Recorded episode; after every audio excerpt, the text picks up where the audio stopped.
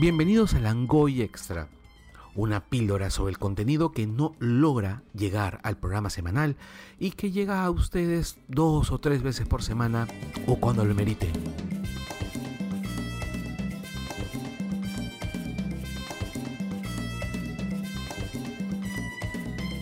La Revolución en la Tierra es el documental que necesitábamos.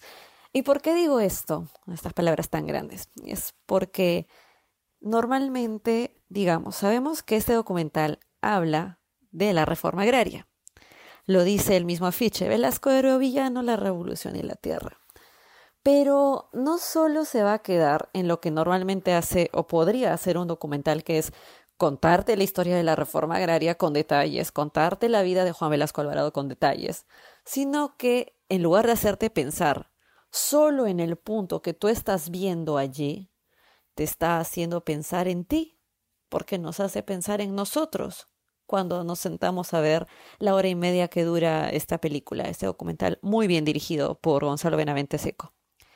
Y nos hace pensar en nosotros, que eso es algo que al Perú muchas veces le hace muchísima falta muchas veces muchísima falta, como acabo de decir, redundante, pero es solamente para poder remarcar que realmente nosotros siempre pensamos mucho en nosotros, pero no en quién somos. Lo hacemos de un punto de vista creo que bastante egoísta.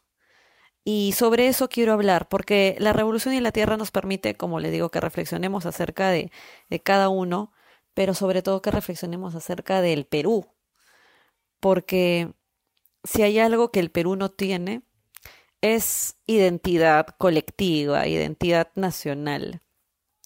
Cuando hablamos de identidad, es una palabra muchas veces muy mencionada, ¿no? Pero la identidad es, por ejemplo, la que tenemos cada uno de nosotros, la propia de quién soy yo, eh, mis preferencias, cómo me siento, cómo actúo, cómo soy. Y está también, por otro lado, la identidad del grupo, la identidad de tu país, de tu ciudad, de, tu zona incluso. Tiene cierta identidad, tiene pasado. No solamente tienes tú tu propio pasado, el pasado de tu vida, de tu infancia, sino está el pasado del lugar en el que has vivido. Y muchas veces nosotros lo dejamos de lado, lo olvidamos. Yo creo que tiene mucho que ver el hecho de que nos enseñen o que aprendamos historia eh, de una forma bien no aburrida, sino que divide las cosas como si aprender historia fuera agarrar cajas. Por ejemplo, hablamos de la reforma agraria o de la guerra con Chile, o por ejemplo del primer gobierno de Alan García, y abrimos la caja del primer gobierno de Alan García. ¿Quién fue Alan García? ¿De qué año a qué año fue su gobierno? ¿Quiénes estuvieron? Eh, causas y consecuencias. Ya está. Entonces enumeramos las causas, las recordamos, tratamos de recordarlas o al menos las enlistamos. Las consecuencias. Eh, cuántas pérdidas económicas, eh, cuántos beneficios, si es que hubo beneficios en este caso, tendríamos que revisarlo. Y cerramos la caja Siguiente caja, caja del gobierno que le continúa, el gobierno de Fujimori y así sucesivamente, como si fueran cosas separadas, cuando en realidad no lo son. La historia no son cajas, la historia son redes. Nosotros somos redes. Miren la palabra o escúchenla, ya que no la están viendo, por supuesto, porque están escuchando esto, pero la palabra redes sociales. Todo está conectado y cuando hablo de todo está conectado es que nosotros lo estamos la historia lo está, lo que nos sucede, lo que hacemos que suceda, impacta en los demás y no solamente los va a impactar si es que están cerca de nosotros, va a impactarlos en tanto en un nivel más grande, de más allá quizás incluso de nuestra ciudad, sino que también más allá de nuestro tiempo. Lo que hacemos impacta en el futuro y viene del pasado. Alguien en, el pasado impactó en nosotros. Y eso es lo que nos ayuda a ver la película. Y yo quiero eh, hablar un poco de esto en base a precisamente tres noticias que quiero revisar.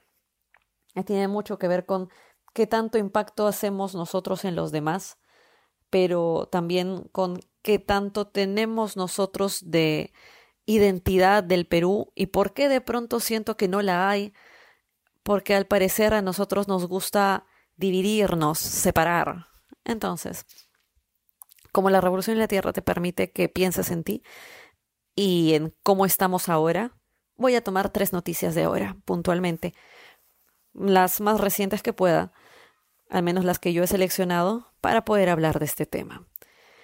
Primero, acerca de cómo es que el Perú puede encontrarse así dividido yo creo que eso se nota todo el tiempo, ¿verdad? Porque siempre hablamos de que hay racismo, de que hay clasismo, pero lo comentamos, o sea, no es que haya una verdadera conciencia de vamos a ir en contra del racismo y en contra del clasismo. Se menciona, pero hay que hacerle la lucha. Y se sigue dando, sobre todo por parte de los grandes medios de comunicación o se ve en diferentes plataformas. Para mencionar esto, o para poder hacer referencia a cómo es que lo vemos en medios de comunicación, yo voy a tomar el caso de Melisa González, la conductora que ustedes habrán visto hace unos días. Atropelló a tres personas, ella iba a 90 kilómetros, como seguramente ya se han enterado. Atropelló a tres personas, mata a dos. La prensa le hace una cobertura bien cuestionable, porque no solo se basan en comentar qué pasó con el accidente, buscar de repente, yo sé que es necesario buscar las causas, pero mostraron como nunca a la conductora sintiéndose mal por haber atropellado a, tres personas y matar a dos de ellas. Que no está mal, me imagino que toda persona que atropella a alguien, por supuesto que se siente muy mal. Sin embargo, ¿por qué esta vez sí tenemos que mostrar a esta chica y no mostramos a, como ustedes ya saben, los miles de conductores, sobre todo de medio de transporte público, que atropellan a personas diariamente y que son causantes de muertes. Y la manera en la que lo dicen, sobre todo, que esta vez le tocó a Melisa González. Eso lo dijo específicamente la periodista Patricia de Río. Mi fin acá, mi objetivo no es criticar a Patricia de Río, es hablar de qué es lo que nos hace decir todo lo que decimos o qué es lo que les ha hecho decir algunos lo que han dicho en los medios. Nosotros podemos notar en el caso de esta chica que, como muchos han dicho ya, acá hay muchas diferencias. Normalmente a Melisa González no la veríamos si es que ella hubiera sido una persona de un nivel económico o social más bajo, ¿Por qué? Porque precisamente, como menciona la misma Patricia de Río en su artículo, eh, se nota que no hace falta ser un chofer de Orión para quitarle la vida a una persona. O sea, para nosotros es típico, al parecer, de gente que maneja combis, que maneja coasters, atropellar y matar gente, porque en los conductores que tienen otro nivel social, al parecer no es normal. Ellos seguramente son buenos conductores. ¿Qué nos hace pensar eso en el fondo? Sin querer, tal vez. Porque creo que es involuntario. Todo lo que se aprende o todo lo que hacemos muchas veces no es por pura maldad, es porque realmente lo hemos aprendido así. Eh, nos hemos educado de esa manera. Y cuando se criticó, cuando hubo gente en redes que apareció a criticar que hubieran personas como Patricia de Río, como algunos periodistas, hablando así acerca del tema, fue que por ahí surgió la cuestión del el resentimiento social. Seguramente lo dicen porque están resentidos y tienen envidia y una serie de palabras súper terribles. Porque hablando de cómo construimos nuestra identidad, que si tenemos primero la identidad propia, la de cómo uno es, cómo uno se desarrolla, y la identidad del grupo. Sobre la identidad del grupo, nosotros vamos a tratar de jalarla para nuestro lado, vamos a tratar de convertir al grupo en nosotros. Y a partir de allí es como que vamos a empezar, si ustedes tal vez se habrán dado cuenta, a crear bandos. Nosotros creamos bandos todo el tiempo, el bando bueno, el bando malo. El bando de la gente que, que se parece a mí o a la que yo quiero ser y el bando de la gente que tiene todo lo, opuesto a mí y que seguramente tiene un montón de probablemente defectos, diferencias. Y eso se da de ambos lados. el que principalmente vemos ahora y que ha sido criticado ha sido el del bando que coloca a los pobres como gente que maneja muy mal y como gente que envidia ver el progreso en la vida, que eso es lo que siempre nos dicen, ¿verdad? Con respecto al resentimiento. Existen dos bandos, el bando de, según la perspectiva de estas personas, el bando número uno, que es el de gente que triunfó en la vida, y por el otro lado, el bando número dos, el bando de la gente que nunca ha triunfado en la vida y seguramente por eso están resentidos, sienten mucho, sienten odio hacia los que sí han logrado algo en la vida. Cuando las cosas no funcionan de esa manera, nunca es todo blanco y negro, pero es así como nosotros nos forjamos. Nosotros hemos creado nuestra forma de ver al mundo o a los demás en base a estás conmigo o estás con los otros y eso al Perú le ha hecho mucho daño. Nosotros, por eso es que creamos el racismo. ¿Eres tú de esa raza o eres de la mía? No, no nos hemos dado cuenta de lo mestizos que podemos ser acá. Y hablando de eso, hablando de la palabra resentimiento, hay que entender también de dónde sale justamente, porque si existe algún mm, grupo que tú notas que tiene dolor porque no ha triunfado en la vida, hay que ver cuál es el origen de ese dolor. Y para eso haría falta querer ponernos en los zapatos de otra persona, pero no lo hacemos, que es justamente lo que nos menciona también el documental. Les voy a poner para esto un otro ejemplo eh, u otra referencia, dos, dos más, que tienen que ver con el mundo de la música. Son dos noticias recientes. Eh, una ocurrió en el movimiento del freestyle, no sé si ustedes lo sigan, pero hubo una batalla, las famosas batallas de gallos, en una batalla estaban enfrentándose dos chicos, uno de los dos eh, es un chico bastante, bastante exitoso, es imagen de marcas, ha estudiado o estudia música en católica, y a él, su rival, lo llamó Blanquito repetidas veces y le dijo que los blanquitos la tenían más fácil, pero que esta vez él le iba a ganar. Entonces, este chico, el que tildaron de blanquito, que por cierto se llama Jace, eh, dijo en una rima en respuesta o en un verso en respuesta que esto era racismo y que si él dijera cholo no sería lo mismo. Ahora, mucho se comentó en redes después. No existe racismo inverso, pero por supuesto no existe racismo inverso. El racismo es una sola cosa, es rechazo de un grupo hacia el otro. Pero es cierto también que si bien no hay un racismo inverso y que la forma de racismo más grande que vamos a encontrar, no solo en el Perú, en general, es la de grupos blancos, eh, europeos probablemente, ya que hablamos de, de, temas de racismo heterosexuales, hacia los que no son blancos, los que no son heterosexuales y que, por supuesto, no tienen ascendencia europea, muchas veces los mismos latinoamericanos somos en general raciados o maltratados, por decirlo de una manera más precisa. Si bien existe esto, eh, es verdad que también desde el otro lado, desde el lado de la gente que ha sentido este dolor por no haber tenido los triunfos que desearan en la vida, que ellos terminan también generando enemistades. Nosotros generamos enemistad. ¿Cuántas veces yo, cuántas veces nosotros, los que hayamos estudiado en una universidad nacional, los que la hayamos pasado mal, eh, de pronto podemos sentir que es tan terrible que alguien que ha estudiado en una universidad particular o que alguien que ha nacido teniendo dinero y lo ha mantenido toda su vida y ha tenido a papás que le han pagado todo, de pronto diga que le ha costado cuando en realidad a nosotros nos está costando mucho más y que consiga logros y que por otro lado a nosotros nos vean y digan, ah, pero no nos, no nos hagan caso, nos dejen un poco para, para nada.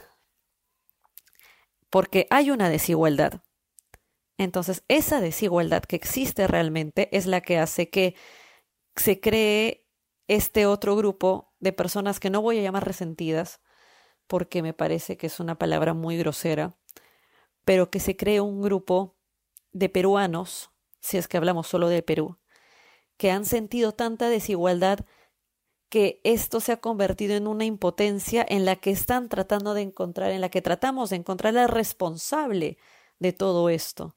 Y los responsables no son netamente las personas, es cómo se está manejando la vida, son los prejuicios, ese racismo es el Estado al que no le importa hacer que nosotros nos sintamos un poco más iguales, la verdad. ¿Cómo podríamos nosotros de pronto cambiar esto? Hubo un intento de cambiar estas cosas en la reforma agraria. Precisamente lo mencionan en el mismo documental, cuando Velasco decide que se dé todo este fenómeno, no solamente se hacen cambios con respecto a la expropiación de haciendas, sino que además se enseña el quechua. La gente preocupadísima, ahora van a aprender quechua. Lo cita una, una misma historiadora, me parece que es, en el documental, asustados, diciendo van a enseñarle quechua a nuestros hijos.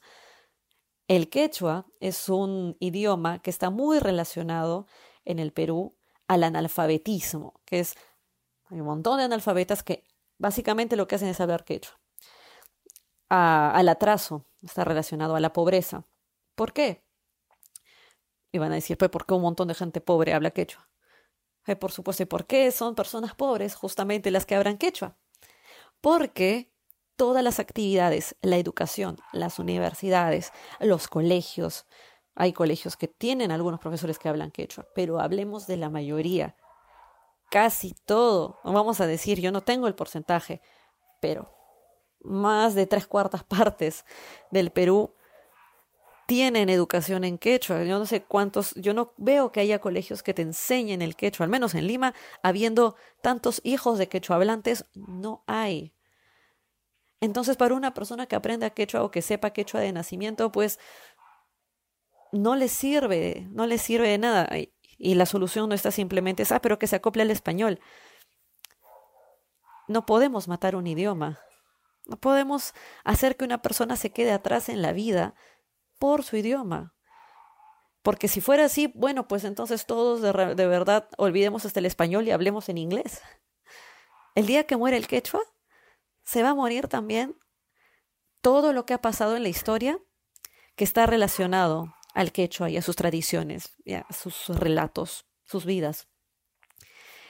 La forma en la que se abandona un idioma es tal que nosotros puede que no lo sintamos porque parece que es solo un idioma, pero no, el idioma son las personas que lo hablan. Si tú abandonas un idioma, abandonas a la gente que lo conoce. Y muchas veces, por eso es que muchísimos jóvenes van dejando el idioma de lado porque obviamente quién va a querer quedarse atrasado y lo que quieren es acoplarse a la vida moderna de la ciudad o de lo que sea.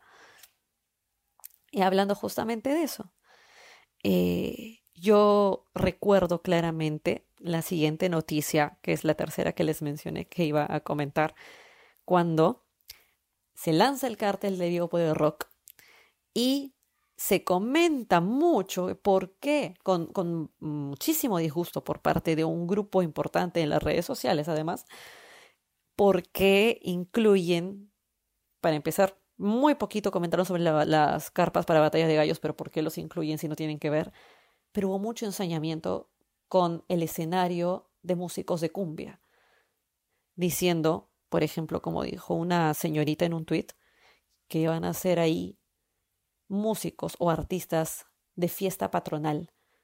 Y lo dijo en una forma totalmente despectiva, no estaba describiendo, ella estaba diciendo que estaba mal que estén ahí artistas de fiesta patronal, como si fuera de un nivel inferior.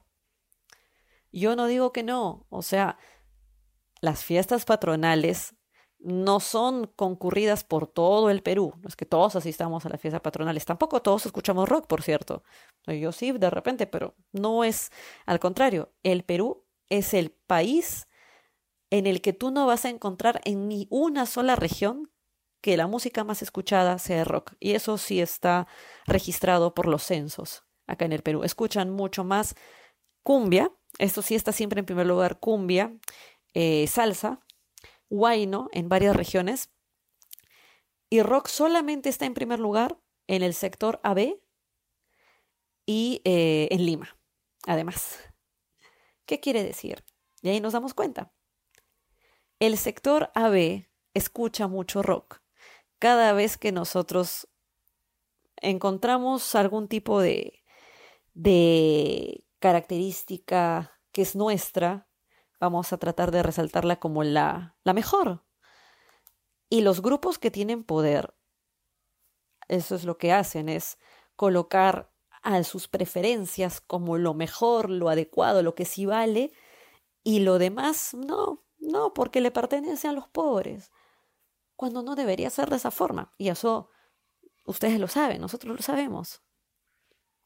Y esto es lo que pasa ahora. Las reacciones fueron no en contra de que se mezclen géneros, porque si hubieran mezclado con, digamos, mucho pop, como sucede en Rock in Rio, como sucedió en Stereo Picnic, no hubieran dicho nada.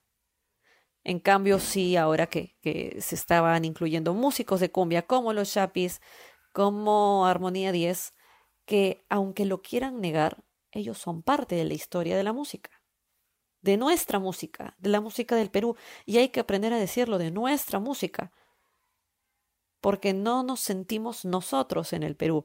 Muchas veces decimos nosotros, pero en realidad ese nosotros es yo y mi grupo, yo y con quienes yo me sienta acorde, que eso no está mal, cada uno tiene una identidad mucho más cercana.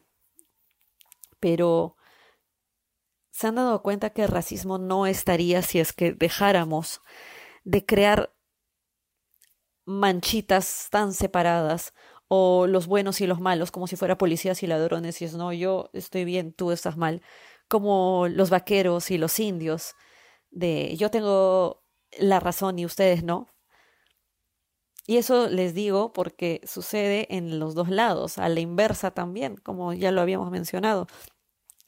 Están las personas con muchas necesidades que eh, pueden creer que quien tiene, quien posee más que los demás es el culpable de sus problemas y entonces lo que van a hacer es agarrársela y sentir que hacia allá tienen que atacar.